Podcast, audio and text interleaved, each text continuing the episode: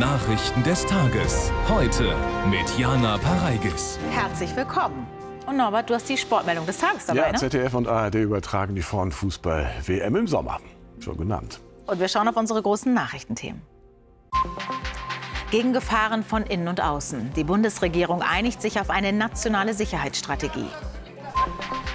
Drama im Mittelmeer. Beim Untergang eines Flüchtlingsbootes vor Griechenland sterben mindestens 78 Menschen. Und 200 Euro für Kultur. Wer in diesem Jahr 18 ist oder wird, kann Geld für Veranstaltungen, Museen oder Bücher bekommen. Das ist selten. Der Kanzler und gleich vier Ministerinnen und Minister zusammen in der Bundespressekonferenz. Und das große Aufgebot präsentierte etwas, das es so noch nie gab. Eine nationale Sicherheitsstrategie für Deutschland.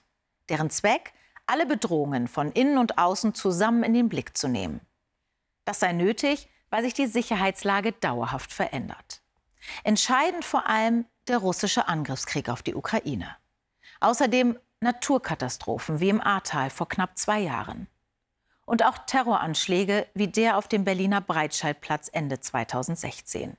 Sowie Cyberangriffe im Internet. Laut Regierung könnten diese Bedrohungen noch zunehmen und nur von verschiedenen Behörden gemeinsam abgewehrt werden. Britta Spiekermann. Sie kommen zu Fuß, so lässt sich Geschlossenheit wohl leichter demonstrieren. Die Stimmung ist entspannt. Schließlich hat der Kanzler Geburtstag, doch die Lage ist ernst. Wie lange nicht? Sicherheitspolitisch denkt die Ampel um. Zum ersten Mal in der Geschichte unseres Landes haben wir eine nationale Sicherheitsstrategie für die Bundesrepublik Deutschland erarbeitet. Der Löwenanteil dieser Arbeit ist unter Federführung der Außenministerin verrichtet worden. Die Zeitenwende, die der Bundeskanzler so deutlich ausgesprochen und geprägt hat, hat die Dringlichkeit gezeigt, dass wir uns beim Thema Sicherheit anders neu aufstellen müssen, nämlich integriert. Die Regierung bekennt sich zu steigenden Militärausgaben, sucht Distanz zu China und international neue Partner. Die Cybersicherheit ist ein wichtiger Baustein, wie auch der Kampf gegen den Klimawandel. Zudem geht es um eine stabile Energieversorgung und den Katastrophenschutz. Viele Bundesländer sind nicht zufrieden, sehen sich in die Planung nicht eingebunden. So verdient die nationale Sicherheitsstrategie den Namen nicht. Es ist bestenfalls die Sicherheitsstrategie der Bundesregierung. Eine Art nationaler Sicherheitsrat wie in den USA wird es nicht geben. Außenministerium und Kanzleramt konnten sich über den Vorsitz nicht einigen. Festgeschrieben ist aber das Ziel, zwei Prozent des Bruttoinlandsprodukts für Verteidigung auszugeben in den nächsten Jahren. Das ist kein Selbstläufer. Das bedeutet nämlich, dass andere Aufgaben, die ebenfalls wünschenswert sind oder von den Menschen erbeten werden, dass die gemessen werden müssen an unseren überragenden sicherheitspolitischen Interessen. Russland sei die größte Bedrohung für Sicherheit und Frieden. Betont wird die enge Zusammenarbeit innerhalb Europas und mit den USA. Es gab ja vorher schon Leitfäden zur Sicherheit. Theo Koll, was ist das grundlegend Neue an dieser nationalen Sicherheitsstrategie? Also neu daran ist der Versuch, die Folgen der Zeitenwende umfassend und langfristig unter Sicherheitsaspekten zu denken und aufzuschreiben. Und zwar für alle Regierungsressorts, also weit über klassische Verteidigung oder Rüstung hinausgehend. Da geht es um alle Bereiche der nationalen Sicherheit, bis hin zum Katastrophenschutz oder wirtschaftlichen Lieferketten. Gehandelt wird ja danach eigentlich schon längst. Seit dem russischen Überfall reisen Kanzler und Co. ja um die Welt, werben um neue Partner, um neue Rohstofflieferanten. Letzteres insbesondere, um sich von China unabhängiger zu machen. Zum Umgang mit dieser neuen Weltmacht bleiben die Aussagen allerdings noch sehr schmallippig. Die seit langem angekündigte China-Strategie, die steht noch aus. Und der von vielen Experten geforderte Nationale Sicherheitsrat, quasi um eine rundum Koordinierung aller Ressorts, der ist in den ampelinternen Rangeleien zum Opfer gefallen. Insgesamt ist es aber in Sicherheitsfragen erstmalig eine Art 360-Grad-Blick, wenn auch mit ein paar Unschärfen und blinden Flecken. Vielen Dank für diese Einschätzung, Theo Koll. Blicken wir auf das Heizungsgesetz. Das steht ja jetzt in groben Zügen seit der gestrigen Einigung der Ampelkoalition. Auf was also müssen wir uns einstellen? Worauf wurde sich geeinigt und was schwebt noch in der Luft? Das zeigt Ihnen jetzt Claudia Weiler. Gelten soll das Gebäudeenergiegesetz ab dem 1. Januar. Und zwar erstmal nur für Neubauten. Dort müssen Heizungen dann zu mindestens 65 Prozent mit erneuerbaren Energien betrieben werden, zum Beispiel durch eine Wärmepumpe. Für Häuser im Bestand gibt es eine Übergangsfrist. Und zwar bis die Kommune eine Wärmeplanung hat. Bis 2028 soll es soweit sein. Ziel ist, die Fernwärme auszubauen und sie auf Erneuerbare umzustellen.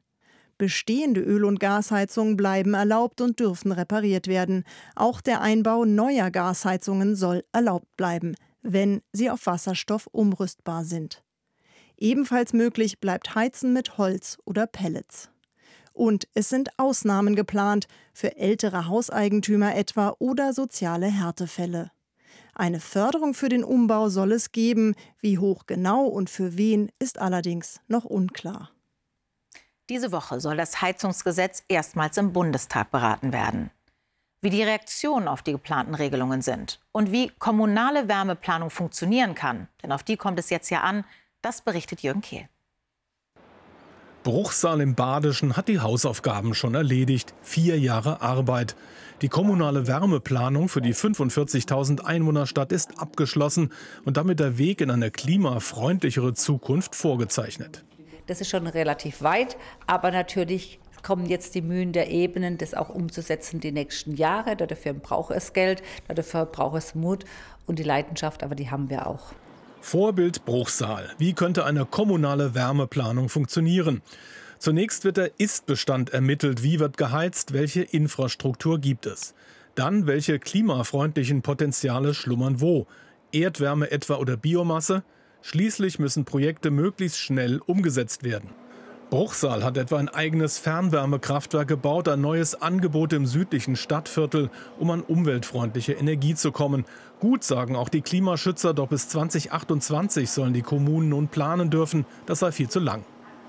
Die Einigung der Koalition äh, beim Gebäudeenergiegesetz ist leider keine gute Nachricht für den Klimaschutz, ähm, weil nämlich äh, die Einigung zu Lasten der Klimaschutzwirkung dieses Gesetzes ging und äh, die Klimaschutzziele damit äh, in weite Ferne rücken. Kritik gibt es auch vom Mieterbund, denn die Wohnungsmieten könnten nach dem Einbau moderner Heizungsanlagen zusätzlich steigen. Es kann nicht sein, dass dafür eine zusätzliche Modernisierungsumlage geschaffen wird äh, und damit der Mieter das bezahlen soll im Ergebnis. Das halten wir für völlig falsch. Die zusätzliche Motivation finanzieller Art muss durch staatliche Fördergelder erfolgen. Zu langsam, zu teuer. In Bruchsal gilt das nicht. Das neue Energieangebot ist schon da, maßgeschneidert. Im Sommer vor allem Solar, im Winter kommen vermehrt Holzpellets dazu aus der Region. Das Mittelmeer ist heute wieder zum Grab geworden. Mindestens 78 Menschen ertranken, als ihr Flüchtlingsboot vor Griechenland kenterte und unterging. Die Opferzahl könnte noch deutlich steigen, denn mehrere hundert Menschen gelten weiter als vermisst. Mit einer groß angelegten Rettungsaktion wird vor der Halbinsel Peloponnes nach ihnen gesucht. Andreas Postel berichtet. Die Strapazen sind den Überlebenden ins Gesicht geschrieben, als sie im Hafen von Kalamata an Land kommen. Sie gehören zu den 104, die nach dem Schiffsunglück bislang gerettet wurden. Schon seit dem Morgen stehen Krankenwagen bereit, um Verletzte zu behandeln. Die meisten kommen in einem provisorischen Camp am Hafen unter. Das haben Teams in Zusammenarbeit mit der Gemeinde und der Präfektur aufgebaut, um der ganzen Situation hier Herr zu werden. Es ist eine schwierige Operation. Es ist die zahlenmäßig bisher größte Rettungsaktion, die wohl bisher schwierigste, die der griechische Staat durchführen musste. Auch die Luxusjacht Mayan Queen 4 hat kurz nach Mitternacht am Unglücksort viele Schiffbrüchige aufgenommen. Welten treffen in diesem Moment auf dem Mittelmeer aufeinander. Der Fischkutter mit mehreren hundert Migranten an Bord soll laut griechischen Behörden in der libyschen Stadt Tobruk gestartet sein. Das Ziel sei Italien gewesen. Frontex sichtet das völlig überladene Schiff in internationalen Gewässern vor Pylos. Griechische Patrouillenschiffe hätten Versorgung und Hilfe angeboten, diese habe die Besatzung aber abgelehnt. In der Nacht dann SOS, das Schiff kentert. Neben der Luxusjacht beteiligen sich ein Dutzend weitere Schiffe an der Rettungsaktion. Das Wichtigste ist, dass viele gerettet werden und wir hoffen, von einer großen Zahl zu hören, die hierher gebracht werden und wir nicht noch mehr Tote zu beklagen haben. Griechenlands Staatspräsidentin reist noch am Abend zu den Helfern und Geretteten und drückt ihre Anteilnahme aus. Wie viele Menschen überlebt haben, ist noch unklar. Über 400 Passagiere könnten auf dem Schiff gewesen sein. Viele von ihnen werden auf dem Mittelmeer noch vermisst. Weltweit sind so viele Menschen auf der Flucht wie nie zuvor. Das sagt der aktuelle Bericht des UN-Flüchtlingshilfswerkes. Demnach sind es 110 Millionen, doppelt so viele wie noch vor zehn Jahren. Vor allem, weil die Krisen und Konflikte weiter zunehmen. Die größte Gruppe unter den Flüchtlingen kommt aus Syrien mit 6,5 Millionen, dicht gefolgt von Betroffenen aus Afghanistan und der Ukraine. Künstliche Intelligenz. Eine Seite sagt, KI-Systeme wie ChatGPT können uns den Alltag erleichtern, durch das sekundenschnelle Erstellen von Texten oder Bildern. Die andere sieht KI als potenzielle Gefahr für die Menschheit. Die große Frage ist, wie reguliert man künstliche Intelligenz? Das Europaparlament hat dazu heute einen Gesetzentwurf auf den Weg gebracht, als erste Institution überhaupt weltweit. Mehr dazu von Isabel Schäfers. Beim Data Festival in München wird klar, dem Einsatz von KI sind wenig Grenzen gesetzt. In dieser Simulation etwa steuert eine KI den Zugverkehr. Die letzte Entscheidung soll aber weiterhin ein Mensch treffen. Grundsätzlich sehe ich eine starke Chance in Europa, dass wir sozial und menschzentriert KI nutzen können. Nur wir sollten eben anwendungsspezifisch regulieren. Wir sollten sagen, das darf man mit KI tun, das darf man mit KI nicht tun. Diesen Balanceakt versucht die EU mit einem neuen KI-Gesetz. Das Ziel, die Risiken von KI begrenzen. Dafür sollen KI-Systeme künftig in Risikogruppen eingeteilt werden. KI mit inakzeptablem Risiko soll komplett verboten werden. Darunter fallen wenige Ausnahmen wie etwa Gesichtserkennung in Echtzeit im öffentlichen Raum. Für Anwendungen mit hohem Risiko soll es verschärfte Regeln geben, unter anderem Transparenz und Dokumentationspflichten. Anwendungen mit begrenztem oder keinem Risiko sollen größtenteils unreguliert bleiben. Wenn wir sagen, es besteht ein Risiko, ist die Frage ja ein Risiko wofür. Und das Risiko ist eben eine Verletzung von Menschenrechten und ethischen Standards. Ob das in der Gesundheit ist, ob eine Operation notwendig ist, ob es die Vergabe eines Kredits ist, ob es den Ausblick auf einen Job ist, dass das von einer KI entschieden wird, sondern da haben wir das Gefühl, muss noch mal jemand auch menschlich drüber gucken. Die EU will mit den neuen Regeln auch weltweites Vorbild sein. Doch zunächst stehen noch die Verhandlungen zwischen Parlament, Mitgliedstaaten und EU-Kommission an. In Italien haben tausende Menschen bei einem Staatsbegräbnis Abschied von Silvio Berlusconi genommen. Vor dem Mailänder Dom versammelten sich Anhänger des ehemaligen Ministerpräsidenten. Zum Gottesdienst kamen zahlreiche Politikerinnen und Politiker, auch Ungarns Regierungschef Orban. Berlusconi war am Montag im Alter von 86 Jahren gestorben. Er hatte bis 2011 mit Unterbrechungen vier Regierungen angeführt. Wer heute in die Apotheke wollte, stand mitunter vor verschlossenen Türen. Denn die Apotheken haben zu einem Protesttag aufgerufen. Sie klagen über Personalmangel, Lieferengpässe und zu geringe Honorare. Gab es zum Jahrtausendwechsel noch rund 21.600 Apotheken, waren es letztes Jahr noch knapp über 18.000. In mehreren Städten gab es zum Aktionstag Demonstrationen und Kundgebungen. Ein Bericht von Fabian Köhler. Die Landapotheke von Stefanie Strube-Plaschke im niedersächsischen Schellerten bleibt heute zu. Die 37-jährige Apothekerin sorgt sich zunehmend um ihre unternehmerische Zukunft. Die Gründe unter anderem hohe Arbeitsbelastung durch Medikamentenmangel, immer weniger Personal, gestiegene Lohnkosten. Deutschlandweit treibt das die Apotheken in den Protest. Wir bekommen pro Packung einen Festzuschlag. Und dieser Festzuschlag, der muss dringend erhöht werden. Wir benötigen darüber hinaus faire und äh, vor allem wirksame Maßnahmen zur Bewältigung der Lieferengpasskrise. Und wir benötigen dringend entbürokratisierende Maßnahmen. Für ein verschreibungspflichtiges Medikament bekommt eine Apotheke von den Krankenkassen ein Festhonorar von 8,35 Euro. Hinzu kommt ein Aufschlag von 3 Prozent vom Einkaufspreis für die Vorfinanzierung des Arzneimittels. Direkt abgezogen wird wiederum der sogenannte GKV-Abschlag von 2 Euro. Größter Kritikpunkt, das Festhonorar wurde zuletzt 2013 leicht angehoben. Die Kernforderung jetzt eine Erhöhung auf 12 Euro. Für die Bevölkerung steht auf dem Spiel, dass die wohnortnahe Versorgung zusammenbricht, dass die Akutversorgung mit wichtigen Arzneimitteln wie Antibiotika etc. Ähm, nicht gewährleistet ist. Doch die Krankenkassen haben weder Verständnis für den Streik noch für die Forderung. Man muss sich mal eins deutlich machen. Das, was die jetzt fordern, nur für diesen sogenannten Fixzuschlag pro Packung, würde den Mehreinnahmen von 2,2 Milliarden Euro einbringen, ohne dass sich für die Versicherten, für die Patientinnen und Patienten irgendwas ändert. So bleibt abzuwarten, ob die Protestdosis der Apotheken wirklich ihre Wirksamkeit entwickelt. Rammstein-Sänger Till Lindemann wird sexualisierte Gewalt vorgeworfen.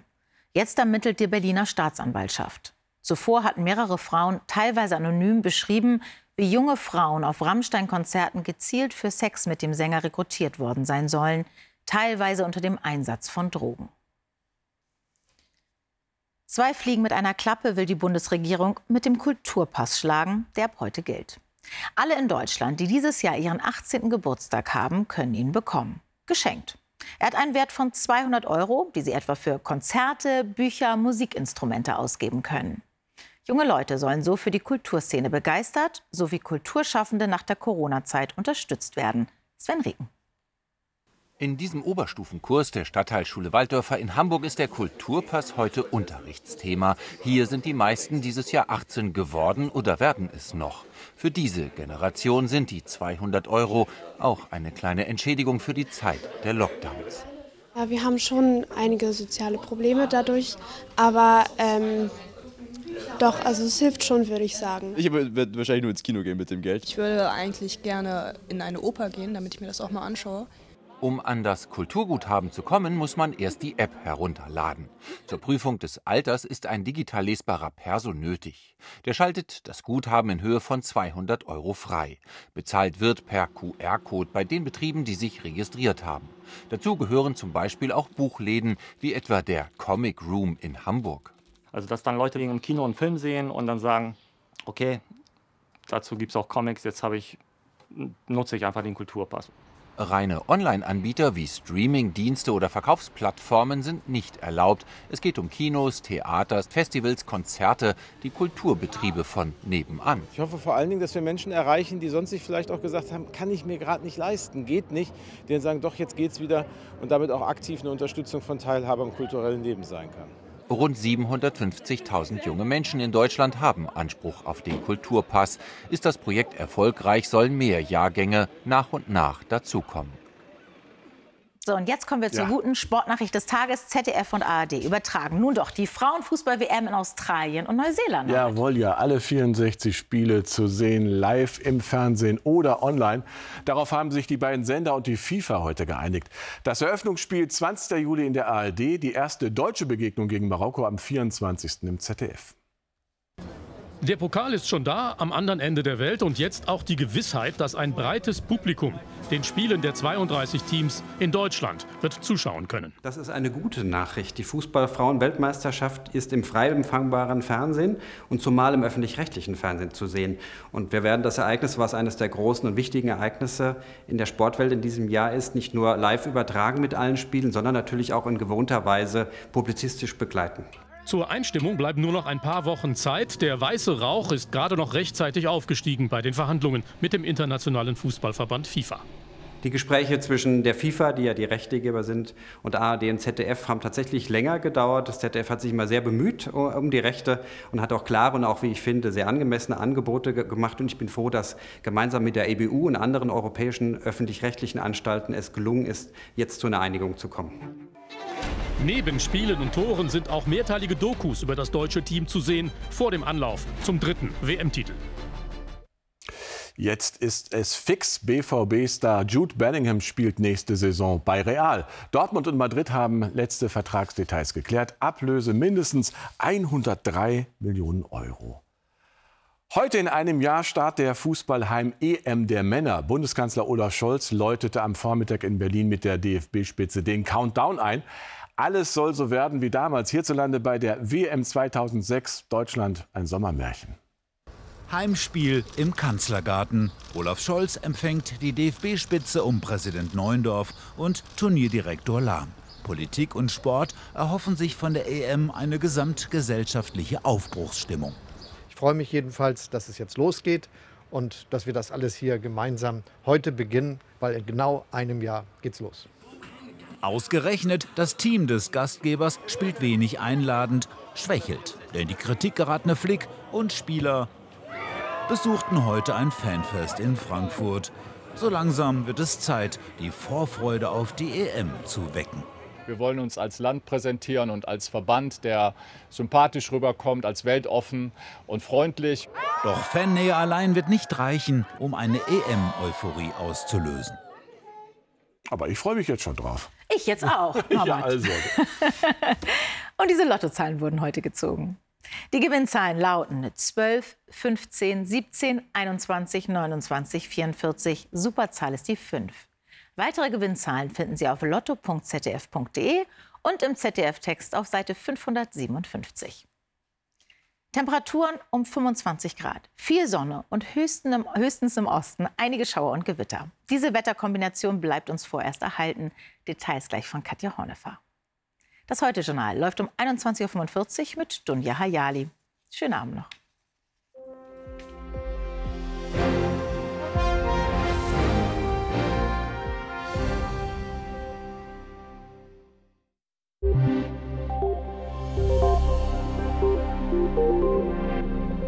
Guten Abend. Von Osten ziehen jetzt gerade ein paar Wolkenfelder rein. Sie sehen hier sehr schön, wie sich die Quellwolken auch weiter Richtung Westen ausgebreitet haben, auch Niedersachsen, Rheinland-Pfalz und Hessen und Baden-Württemberg erreicht haben.